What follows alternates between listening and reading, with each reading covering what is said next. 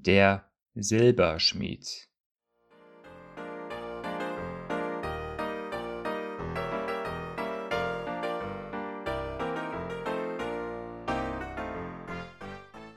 In Malachi 3, Vers 3 heißt es über Gott, er wird sitzen und schmelzen und das Silber reinigen. Dieser Bibelvers verwunderte einige Frauen in einem Bibelstudienkreis und sie fragten sich, was diese Aussage wohl über den Charakter und das Wesen Gottes offenbart. Eine der Frauen bot an, sich über den Prozess des Läuterns von Silber schlau zu machen und der Studiengruppe beim nächsten Treffen von dem Ergebnis zu berichten. In dieser Woche rief die Frau einen Silberschmied an und machte einen Termin, um diesem bei der Arbeit zuzusehen. Sie erwähnte nichts von dem Grund ihres Besuches und ließ den Mann in dem Glauben, es sei nur ihre Neugier über den Prozess des Läuterns von Silber. Als sie den Silberschmied bei der Arbeit beobachtete, hielt dieser ein Stück Silber über das Feuer und ließ es sich aufheizen.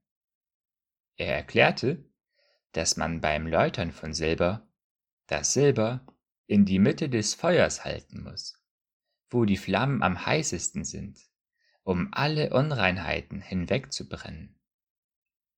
Die Frau dachte darüber nach, dass Gott uns auch über so einen glühenden Punkt hält. Dann dachte sie wieder über den Vers nach, in dem es heißt, er wird sitzen und schmelzen und der Silber reinigen.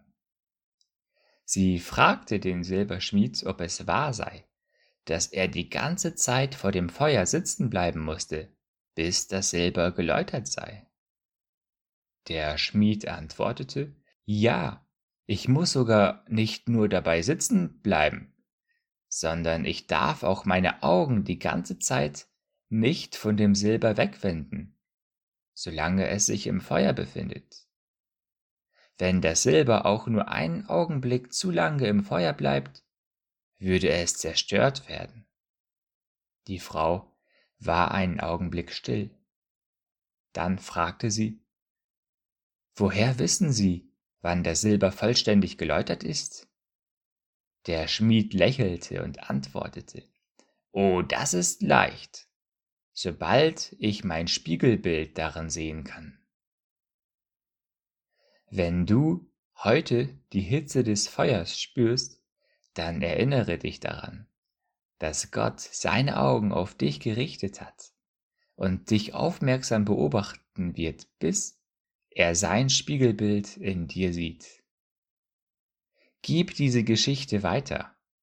Genau in diesem Moment gibt es jemanden, der wissen muss, dass Gott über ihm wacht und durch was für ein Feuer er auch momentan gehen mag. Am Ende wird er ein besserer Mensch sein. Das Leben ist eine Münze. Du kannst sie ausgeben, für was immer du willst, aber du kannst sie nur einmal ausgeben.